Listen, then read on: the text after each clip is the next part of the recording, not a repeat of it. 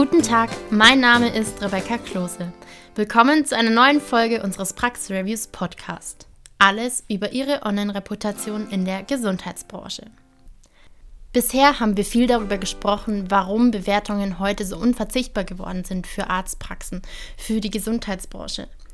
Und wie man an diese gelangen kann, wie man diese richtig generieren kann.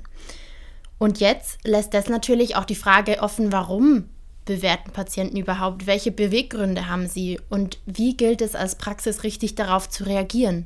Vor allem eben auf die negativen Bewertungen. Und genau darum wird es heute in dieser Folge gehen. Um die Beweggründe, warum man bewertet und wie man richtig darauf reagieren sollte. Denn wie überall sei es im Hotel, in der Gastronomie, bewerten auch Patienten ihre Ärzte aus verschiedenen Gründen, die sich dann eben in positiven oder eben auch negativen Bewertungen widerspiegeln. Zu den drei Hauptgründen, warum Patienten ihren Praxisaufenthalt oder ihren behandelnden Arzt bewerten, zählen Dankbarkeit, Entscheidungshilfe und Feedback. Natürlich kennt jeder diese drei Begriffe aus seinem Alltag und weiß, was man selbst darunter versteht. Trotzdem gehen wir jetzt noch mal kurz darauf ein, was aus Patientensicht hinter diesen drei Begriffen steht, wenn Sie eine Praxis bewerten. In puncto Dankbarkeit wollen Patienten ihrem Arzt einfach ihre Sympathie und ja, Dankbarkeit ausdrücken für eine erfolgreiche Behandlung, für einen zufriedenstellenden Aufenthalt in der Praxis, also auch für das ganze rundum Gesamtpaket mit dem Team, dass alle freundlich waren, dass man zum Beispiel geringe Wartezeit hatte. Das sind alles Gründe, die damit reinzählen. Denn Patienten bewerten eben vor allem auch das, was sie wahrnehmen können. Aber dazu später noch mehr. Der zweite Hauptgrund, warum Patienten bewerten, war die Entscheidungshilfe. Denn einige Patienten bewerten schlicht und einfach aus dem Grund, andere Suchende bei ihrer Entscheidung für oder gegen einen Arzt zu unterstützen, mit der Erfahrung, die sie bisher in dieser Praxis gesammelt haben. Im letzten Hauptgrund, warum Patienten bewerten, geht es einfach darum, der Praxis, dem Arzt ein Feedback zu ihrer Arbeit und zu ihren Strukturen zu geben, was eben sowohl positiv als auch negativ ausfallen kann. Und in dieser Bewertung, in dieser reinen Feedback-Bewertung an die Praxis wird eben auch sichtbar, wie Patienten die Leistungen und die Qualität einer Praxis ansehen, also wie diese eben nach außen wirkt und dort auch ankommt. Es zeigt sich also, dass vor allem positive Anlässe Patienten dazu bewegen, eine Bewertung abzugeben. Das ist auch eine Tatsache, die neue Studien auch deutlich machen, dass zufriedene Kunden eher eine Bewertung schreiben als unzufriedene Kunden, wie zum Beispiel in der Capterra-Studie aus dem Jahr 2020. Und anstatt nur herauszufinden, was die Hauptgründe sind, kann man auch versuchen, diese Patienten zu kategorisieren also in Bewertungstypen einzuteilen. Und da lassen sich eben auch drei davon herausbilden, die, wenn man überlegt, auch sehr ähnlich sind zu den drei Hauptgründen, warum Patienten bewerten. Der erste Patiententyp sind die Engagierten, deren Intention eben allein darauf beruht, Arztsuchenden zu helfen und ihnen ihre persönliche Empfehlung mitzugeben. Das zweite sind die Verbesserer, für sie steht hinter einer Bewertung einfach die Möglichkeit, konstruktives Feedback und einfach die Sicht des Außenstehenden einzubringen.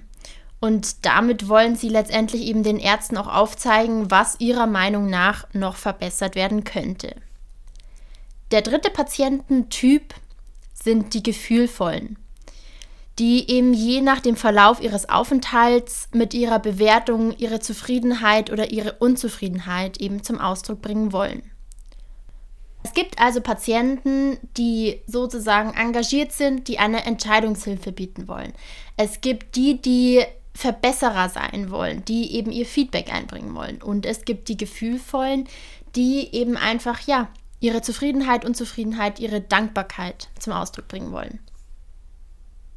Damit wäre jetzt grob geklärt, warum Patienten bewerten. Jetzt ist aber auch die Frage, was Patienten bewerten. Und da ist es schlicht und einfach so, dass Patienten das bewerten, das sie auch wahrnehmen können. Denn für Patienten ist es einfach oft leichter, etwas zu bewerten, das sie sehen und begreifen können. die reine medizinische Leistung, die medizinische Qualität, ist was, was oftmals für Patienten ohne medizinisches Fachwissen einfach schwer fassbar ist. Und deshalb greifen Patienten gerne auf andere Kriterien zurück. Kriterien, die für sie nicht nur messbar sind, sondern die es ihnen eben auch ermöglichen, den Gesamteindruck und die Gesamtleistung der Praxis zu bewerten. Und diese ja für sie feststellbaren oder auch Ersatzkriterien umfassen eben alle Verhaltensweisen und alle Einflüsse, die einem Patient in der Arztpraxis widerfahren.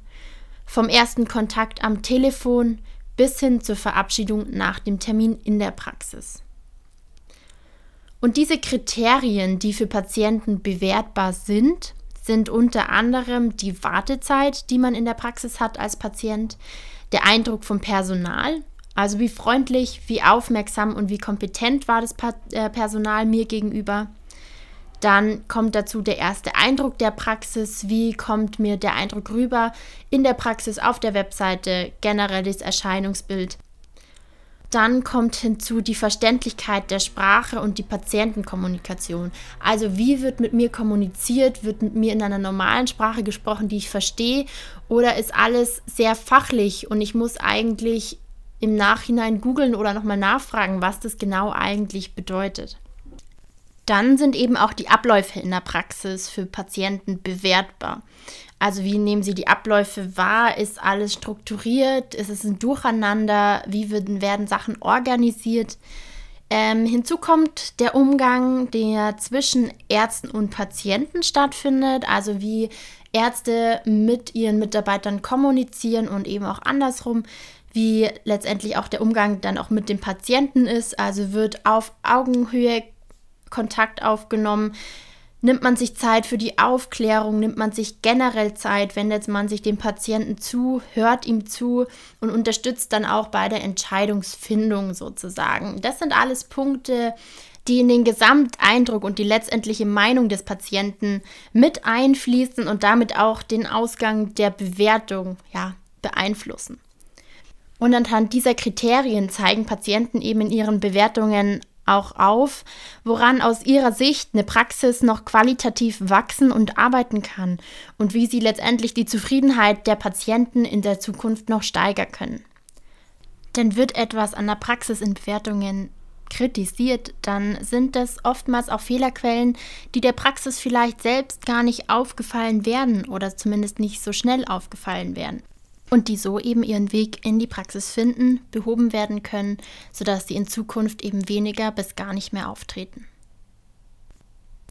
Die eingegangenen Bewertungen wurden also gelesen. Man hat sich darüber informiert, worüber sich die Patienten beschweren oder wofür sie sich bedanken. Aber was nun? Sollte man auf diese Bewertungen reagieren oder eher nicht? Sollte man eher nur auf negative reagieren und positive eher weniger? Die Antwort ist eigentlich ganz einfach. Unabhängig davon, ob man eine positive oder eine negative Bewertung erhalten hat, sollte man schnell und aktiv auf diese auch reagieren.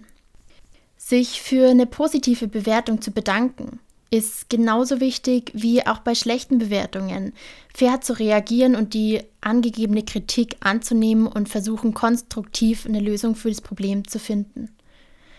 Denn das kann sich letztendlich auch wieder positiv auf die Glaubwürdigkeit einer Praxis auswirken. Es zeigt, dass man sich für die Meinung der Patienten interessiert und dass man auch ja letztendlich an der Patientenbindung auch interessiert ist, dass man diesen Patienten halten will und deswegen auch eine Lösung für das Problem finden will. Man bietet zum Beispiel an, Kontakt miteinander aufzunehmen. Wichtig ist auf jeden Fall, sich für das Feedback zu bedanken, auch wenn es negativ ist. Denn überhaupt nicht zu reagieren kann schnell auch auf Seiten der Patienten den Eindruck erwecken, dass man an ihrer Meinung gar nicht so wirklich interessiert ist. Auch wenn das von Seiten der Praxis eigentlich gar nicht die Intention dahinter war, sondern dass man einfach nur nicht wusste, ob man reagieren soll oder vielleicht doch eher nicht oder vielleicht auch aus Zeitmangel. Aber da ist es wichtig, einfach regelmäßig auch in seine Portale, die man betreut, auch reinzuschauen und zu schauen, ob eine neue Bewertung vorhanden ist und da dann eben schnellstmöglich auch sich zu bedanken und einfach darauf einzugehen. Sinn macht es dabei auch zum Beispiel, einzelne Mitarbeiter damit zu beauftragen, gelegentlich in diese Portale reinzuschauen und darauf zu reagieren. Denn dann hat man jemanden, der auch dafür zuständig ist und man weiß, dass diese Kanäle dann auch betreut werden. Denn dass diese Reaktionen Patienten oder Kunden im Allgemeinen sehr wichtig sind, zeigen eben auch neue Studien. In einer Bright Local Studie aus dem Jahr 2020 zum Beispiel gaben 96 Prozent der Verbraucher an, dass sie die Reaktionen auf Online-Bewertungen lesen und 40 Prozent davon immer. Jeder Fünfte gab sogar an, dass er eine Antwort auf seine Bewertung innerhalb von 24 Stunden erwarten würde. Wie das in der Realität auch immer umsetzbar ist innerhalb der 24 Stunden, ist vielleicht in manchen Tagen, in die es sehr stressig ist, schwer umsetzbar, aber man sollte dennoch darauf achten, schnellstmöglich, sobald man Zeit findet, einfach auch auf Bewertungen einzugehen. Die Frage ist jetzt nur, wie sollte ich am besten auf Bewertungen reagieren? Und das ist eine Frage, die sich vor allem bei negativen Bewertungen stellt. Denn bei positiven reicht auch schon ein einfaches Danke, vielen Dank für Ihre Bewertung, wir freuen uns über dieses Feedback. Bei negativen Bewertungen ist das manchmal dann doch schon etwas schwieriger. Richtig zu reagieren, das ist die Devise und deswegen gebe ich Ihnen jetzt ein paar Tipps an die Hand, was man tun sollte und was man eher unterlassen sollte, wenn man negative Bewertungen beantwortet, sodass man diese eben auch zum einen für seine Gunsten nutzen kann, den Patienten hoffentlich nicht verliert und ebenso auch dem Ruf der Praxis nicht geschadet wird. Kommen wir also zu den Do's, also was man tun sollte beim Beantworten negativer Bewertungen. Zuallererst gilt es natürlich, die personenbezogenen Daten zu schützen. Das gilt es aber sowohl bei positiven als auch negativen Bewertungen. Dazu kommt, dass man theoretisch innerhalb von 24 Stunden darauf antworten sollte. Einfach schnellstmöglich, um zu zeigen, dass man diesem Problem auch direkt auf den Grund gehen will. Man sollte sich zudem kurz, unvoreingenommen und stets freundlich halten in der Art und Weise, wie man schreibt und wie man antwortet. Zudem sollte man, wenn auch Fehler erkennbar sind, seinen Fehlern stehen und sich dafür auch entschuldigen, denn nobody's perfect zählt eben genauso auch hier. Auch wenn es sich vielleicht nicht um Ihre Fehler handelt, um Ihre persönlichen Fehler, entschuldigen Sie sich. Damit ist oftmals schon viel beim Patienten getan. Dazu sollten Sie dem Problem auf den Grund gehen. Also bieten Sie eine Lösung an, bieten Sie einen Kontakt an, eine Kontaktmöglichkeit, unter der Sie der Patient erreichen kann, sodass eben ein Austausch über das Problem stattfinden kann. Wenn Sie dem Patienten Zusagen machen, dann halten Sie diese eben auch ein. Woran man sich beim Beantworten noch halten kann, ist die sogenannte Sandwich-Regel. Das heißt, man startet mit einem Dank, bedankt sich für das Feedback, geht dann auf Probleme ein, sucht nach Lösungen und zu guter Letzt endet man wieder positiv. Man bedankt sich, man hofft auf einen weiteren Austausch und schickt eben herzliche Grüße. Damit kommen wir jetzt zu den Don'ts, also den Dingen, die man beim Beantworten nicht machen sollte. Was man zuallererst auf jeden Fall nicht tun sollte, ist diese Bewertung zu ignorieren und gar nicht auf diese Bewertung einzugehen. Denn sie stellt ein Problem dar, eine Unzufriedenheit beim Patienten und die gilt es eben auch zu lösen. Man soll auch, wenn man reagiert, keine langen Monologe füllen, bei denen man sich rechtfertigt, nicht wirklich entschuldigt, sondern eher auch dem Patienten die Schuld in die Schuhe schiebt, was in manchen Fällen vielleicht auch der Fall sein kann, das sollte sich aber in der Antwort nicht widerspiegeln, die Sie öffentlich auf Google teilen. Man sollte auch nicht dementsprechend die Fehler von sich weisen, auch wenn sie keine Schuld trifft. Das ist etwas, das Sie dann persönlich mit dem Patienten klären sollten, aber nicht öffentlich in der Beantwortung drohen Sie auf jeden Fall auch nicht mit einem Anwalt, um ein bestimmtes Problem zu lösen, sondern versuchen Sie es mit dem Austausch mit dem Patienten, versuchen Sie ihn, falls er sich nicht meldet, zu erreichen, um eben einen ja, normalen Austausch stattfinden zu lassen. Was Sie auch nicht tun sollten, ist direkt negative Bewertungen zu löschen, auch wenn sich das vielleicht nicht schön auf das Google-Profil oder Yameda-Profil auswirkt. Aber wenn man reagiert, dann zeigt es eben auch, dass vielleicht was schiefgelaufen ist, dass man sich dafür entschuldigt und dass man es eben versucht, in Zukunft besser zu machen. Das waren jetzt kurzum die Do's und Don'ts, was man beim Beantworten negativer Bewertungen beachten sollte. Und mit diesem Ende sind wir auch sozusagen am Ende dieses Podcasts schon fast angelangt. Denn zusammenfassend kann man sagen, es hat sich gezeigt, dass Patienten eine Praxis aus verschiedenen Gründen bewerten, die überwiegend positiv sind. Aus Dankbarkeit, aus Hilfsbereitschaft oder aus dem einfachen Wunsch, ein Feedback abgeben zu können und zu wollen.